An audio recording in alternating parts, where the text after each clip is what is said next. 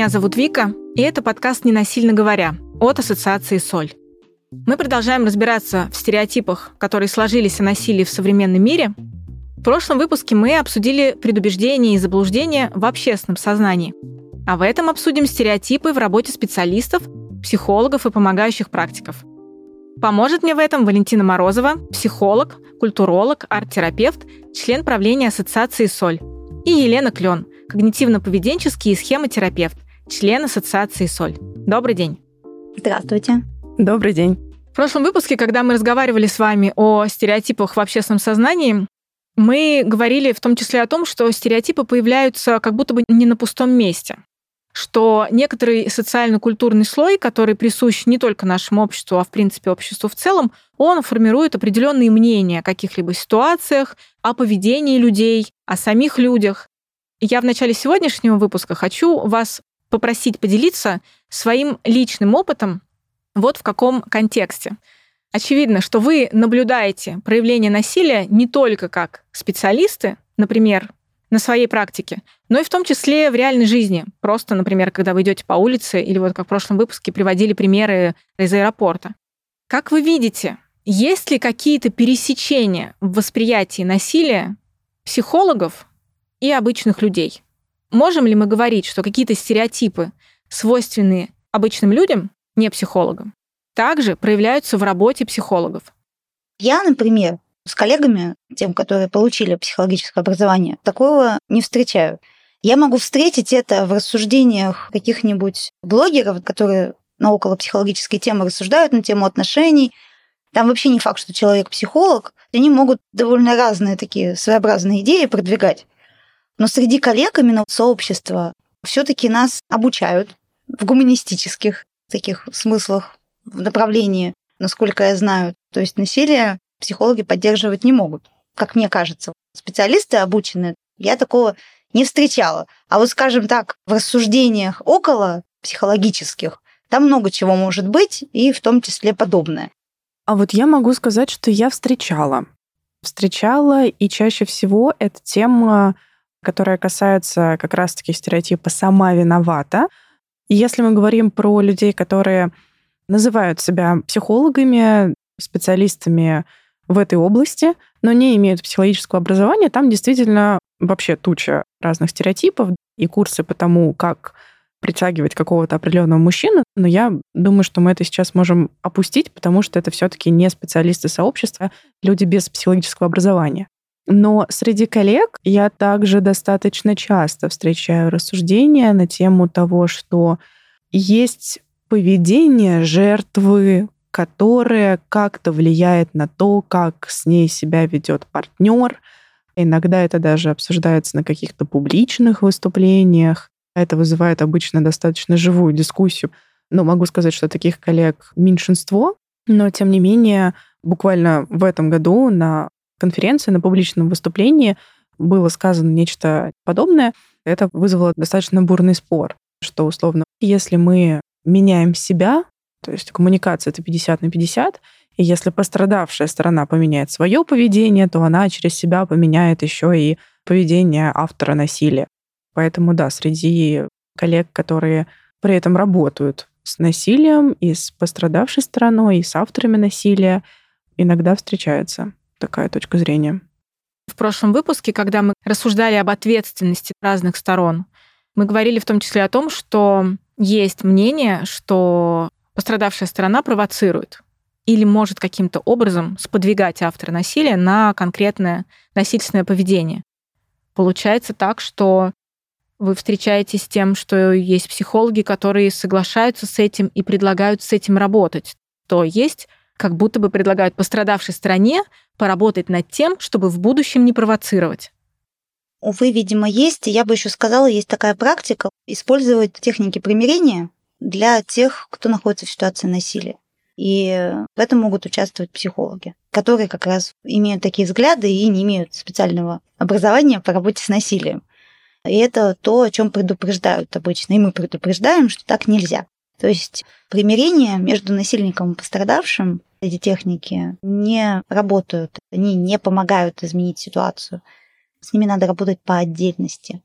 И здесь каждый несет ответственность за свое поведение, а не за другого и не за всю пару. Да, действительно, такое бывает. Если говорить про мой опыт, то буквально в этом году я была на двух публичных выступлениях, они были подряд с разницей в 15 минут, и на одном было сказано, что без принятия, прощения и примирения невозможно пережить травматичный опыт. Как будто прощение и даже благодарность за этот опыт, они дают пострадавшей стороне освобождение. И при этом ровно через 15 минут в соседней аудитории уже специалист, который специализируется на работе с травмой, говорил, что нет, прощать и благодарить вообще нужно не за все, далеко не за все, и никак это не исцеляет травму, и важно понимать, что это недопустимое поведение по отношению к человеку, и благодарить тут ровно не за что. Поэтому да, такое мнение случается, встречается. Опять-таки не могу сказать, что все-таки очень часто в современной, мне кажется, тенденции мы больше говорим о том, что эти все техники примирения в этом случае не работают, их использование может быть вообще вредно для человека. Но, тем не менее, и такое есть. Если вы пережили насилие, вам говорят, иди поработай над собой и не провоцируй больше того, кто тебя насилует, то не надо слушать такие рекомендации. Поработать над собой всегда полезно, скажу я как психолог. И в защиту коллег скажу, что все-таки большая часть из нас, даже если они не специалисты по насилию, все-таки не будут защищать или как-то поддерживать или обвинять пострадавшую сторону. Но не так давно, собственно, стали заниматься вопросом насилия, именно как специалисты стали с этим работать, поэтому каких-то стереотипов и мифов в любой среде хватает, в том числе и психологической, и в педагогической.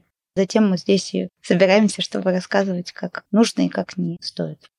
Да, говоря о том, что если к человеку было применено насилие и стоит пойти поработать над собой, то, опять-таки, пойти поработать над собой можно, узнать, что насилие — это выбор человека, его ответственность как-то почувствовать свои границы и понять, что никакая провокация поведением, какими-то личными качествами просто невозможна. Поэтому еще раз, насилие — это выбор, и пострадавшая сторона никак не может это контролировать через себя, через свое поведение, саморазвитие, работу над собой и так далее.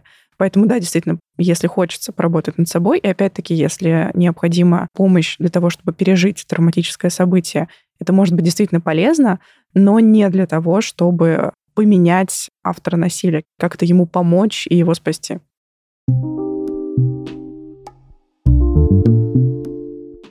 Вы говорите о том, что если происходит работа с насилием, то нужно распределять ответственность между теми, кто участвует в этом процессе.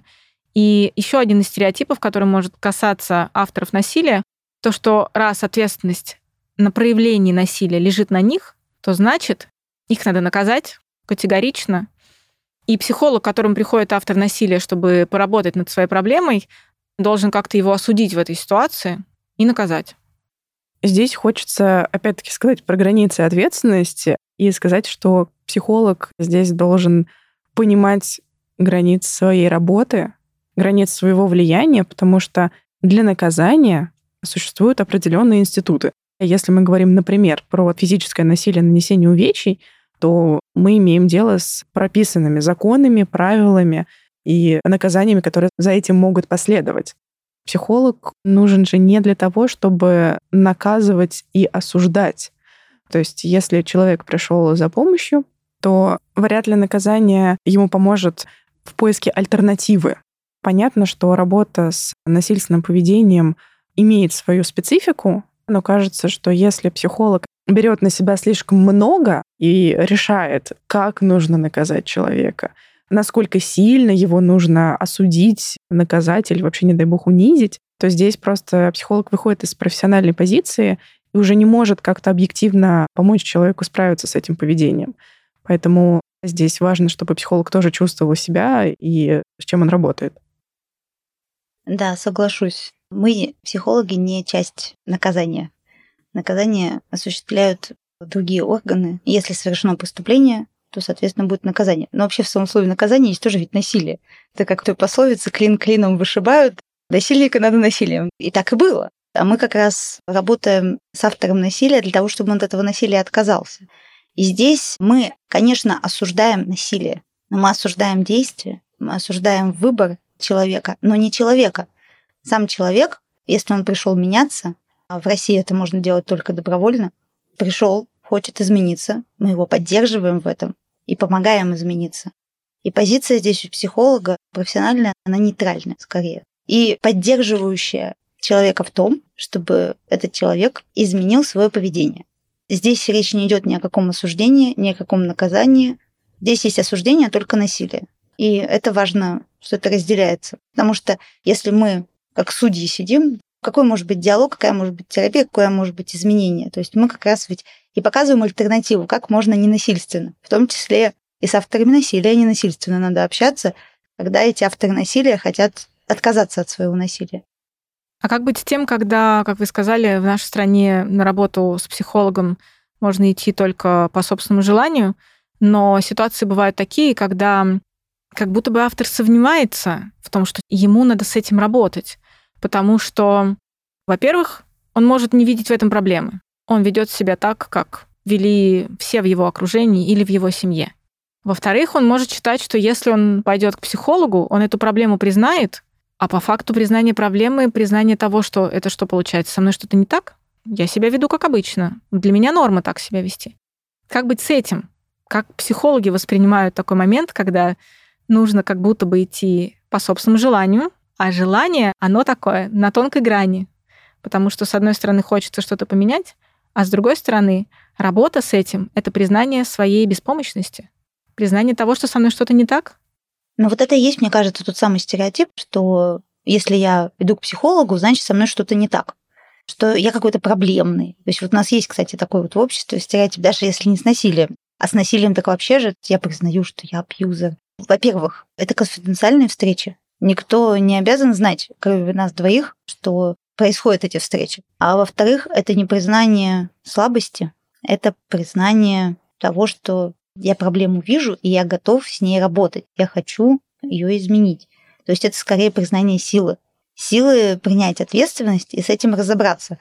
На самом деле, вот когда я говорила про то, что вот мы поддерживаем человека, вот для меня люди, которые добровольно хотят это изменить, вызывают уважение именно в том, что они хотят это изменить и готовы признать. Действительно, это сложно, поэтому я бы не сказала, что очереди стоят желающих перестать быть авторами насилия и признающих что-то не так. Но, тем не менее, люди все чаще стали задумываться, а нет ли во мне что-то такого. Я вообще бы всем посоветовала на эту тему подумать. И это совершенно не стыдно, это наоборот важно и хорошо, если человек с этим хочет разобраться.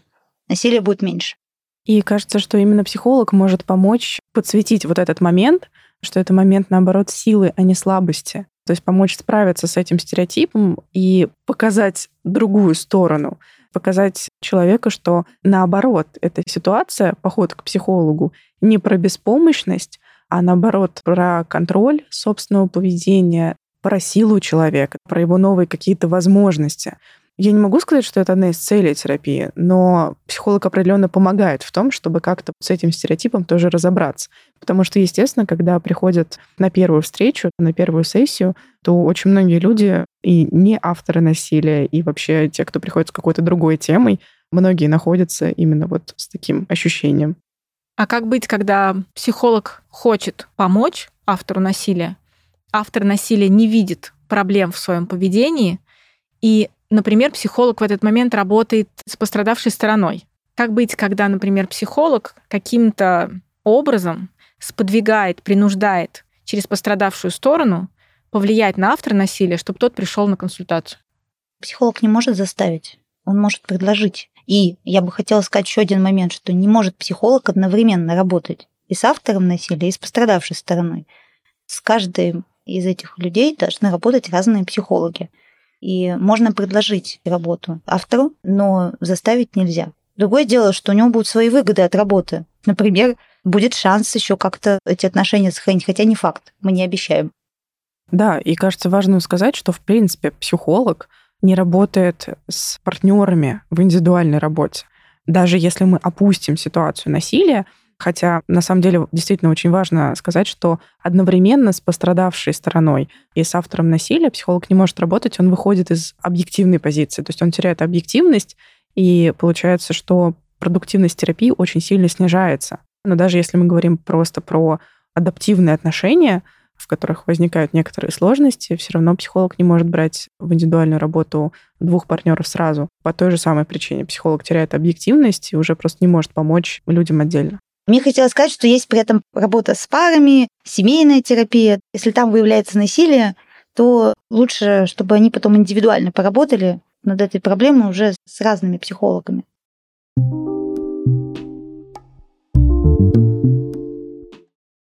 Еще одна причина, по которой авторы насилия могут отказываться идти работать над своей проблемой, заключается в том, что в обществе есть мнение об авторах насилия, что они имеют некоторые проблемы с ментальным здоровьем, что здоровые люди не совершают насилие, особенно по собственному желанию, не потому что их спровоцировали, а потому что они испытывают от этого удовольствие. А все, кто по собственному желанию проявляет насилие, имеют какие-то психические заболевания. Увы, нет. Насилие совершают совершенно здоровые психические люди, и даже удовольствие от этого получают.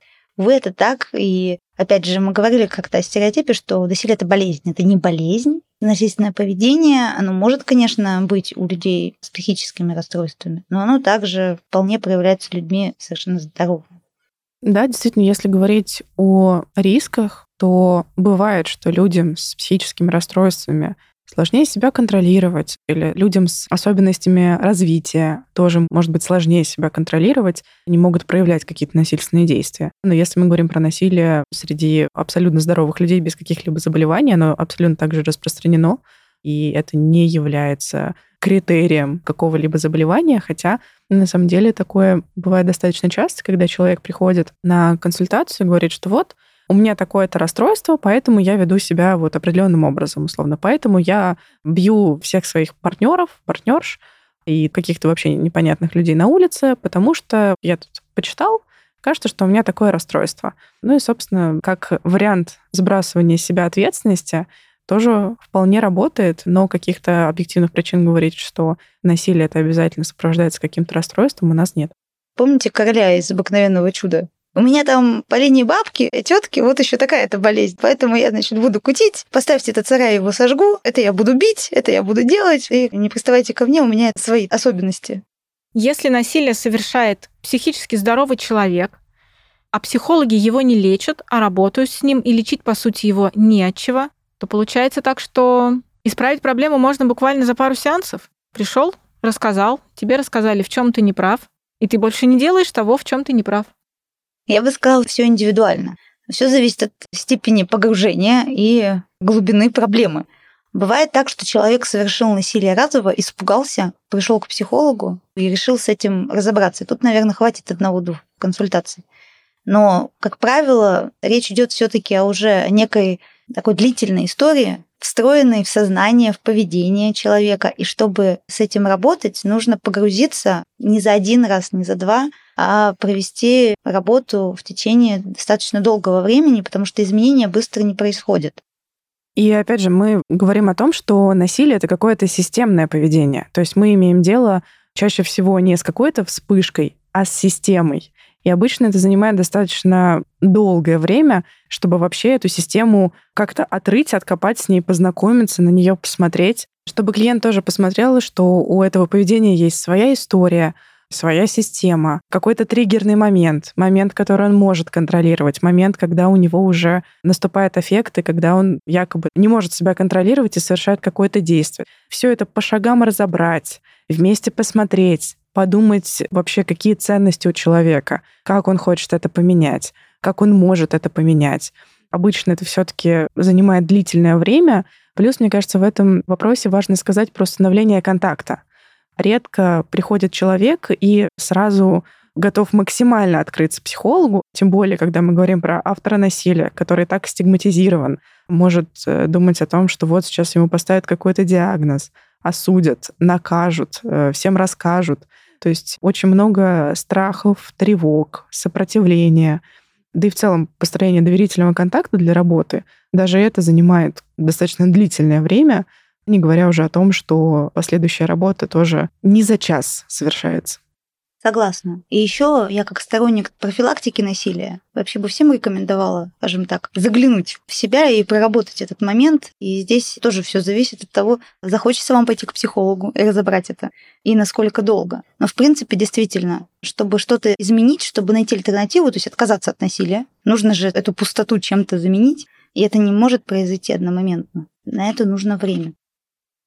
Еще один стереотип, о котором мы упомянули в самом первом выпуске, где мы рассказывали о том, как появилась ассоциация и почему мы решили сделать этот подкаст, заключается в том, что если насилие совершает мужчина, то женщина априори не может с ним проработать эту тему, потому что она смотрит на это с другой позиции. Женщина-психолог. Тогда мужчины могут работать с темой насилия только с мужчинами-психологами. И наоборот. Это действительно так? Гендер психолога определяет, то с кем он может работать. Действительно, такое мнение существовало какое-то время, но на самом деле, мне кажется, очень многое зависит от контакта. У кого-то лучше получится с мужчиной, у кого-то с женщиной, потому что это тоже важно. Мы, например, проводили группу для мужчин с коллегой по работе с насилием. И сначала тоже возникал вопрос, что в нашем мужском сообществе делает женщина-психолог. Но через буквально одну встречу это забывалось, потому что на самом деле помочь может и мужчина, и женщина. Тут важно, какой ты специалист и какой контакт выстраиваешь с клиентом. И поэтому гендерный вопрос, он, в общем-то, не очень важный. Но у людей есть всякие возможности для выбора. Хорошо, если есть. Но скорее это связано больше с личностными качествами, с каким-то контактом, чем с тем, какого пола будет человек. Мне кажется, это слишком какая-то такая позиция грубоватая.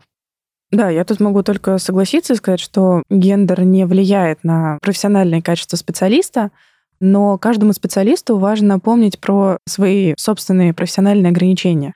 Кажется, что у нас у всех есть темы, с которыми мы не работаем, и наоборот, те темы, в которых мы специализируемся. Важно быть честным по отношению к себе, и, например, если женщина-психолог понимает, что она не готова работать с авторами насилия, что она не может как-то эмоционально это выдерживать, оставаясь в нейтральной позиции, или это, например, слишком затратно для нее по ресурсам, естественно, можно отказаться от этой работы, и скорее следует отказаться от этой работы.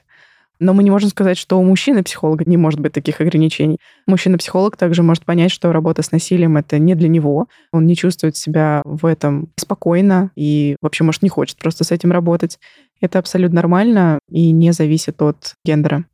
А может ли быть ограничение не гендерное, но ограничение опытом? То есть, например, психолог, который в свое время пережил какой-то опыт насилия, он э, не сможет корректно работать с темой насилия с другими людьми.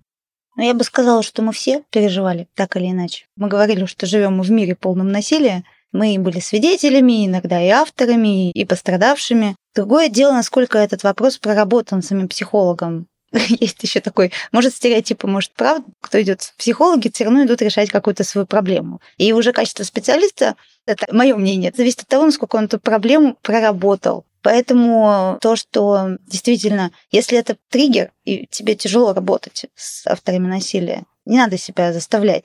Но если у тебя есть ресурс, сила и желание, и у тебя есть опыт насилия при этом, но он проработан, и какая-то личная терапия пройдена, как-то протестировано это, то почему нет? Конечно, можно. Может быть, по-своему это даже может помочь.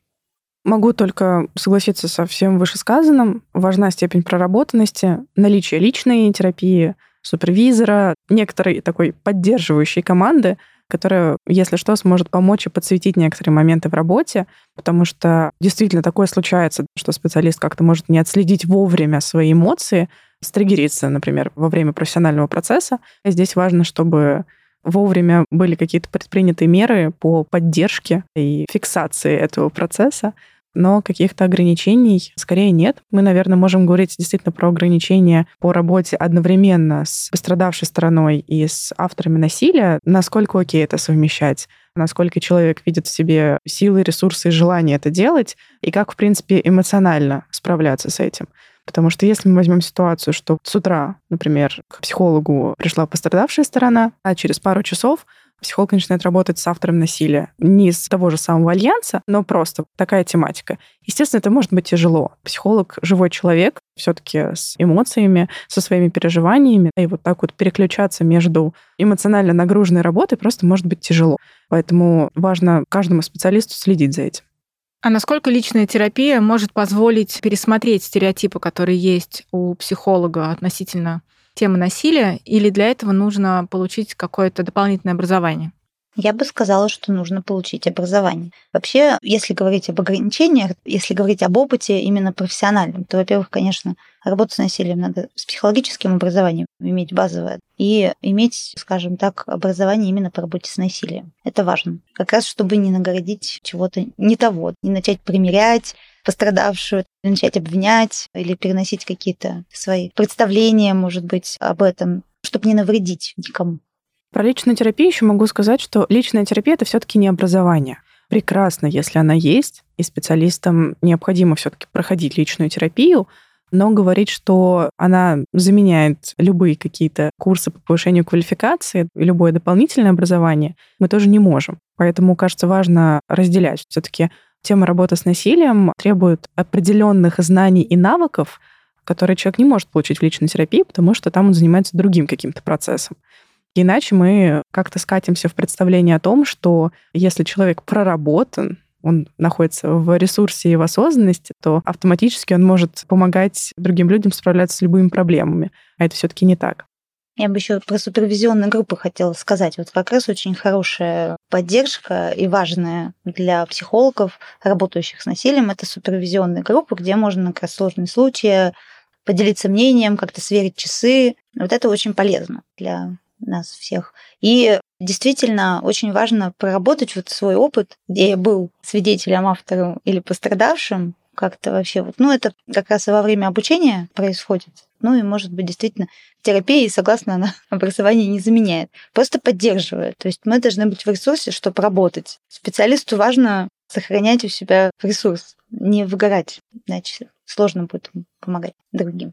Ну и, конечно, хотелось бы сказать, что наша ассоциация консультантов «Соль» — это как раз то место, где можно получить поддержку, дополнительное образование по работе с насилием, попасть в супервизорскую группу, пообщаться с коллегами. И я всех желающих, заинтересованных коллег приглашаю к нам. Присоединяйтесь, обращайтесь на сайт, пишите заявки. Мы будем всем рады. Чем нас больше, тем насилия меньше.